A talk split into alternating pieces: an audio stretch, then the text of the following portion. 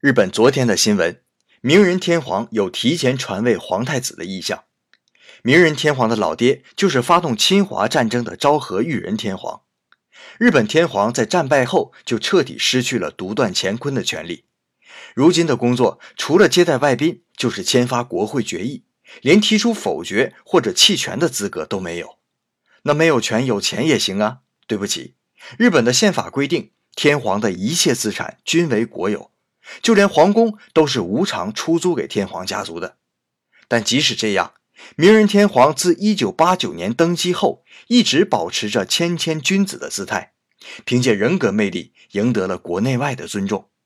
如今，82岁的老人家终于觉得累了，我仿佛看见他向另一个岛国上90岁的女王举起了酒杯，淡淡的说：“老姐姐，我先干为敬。”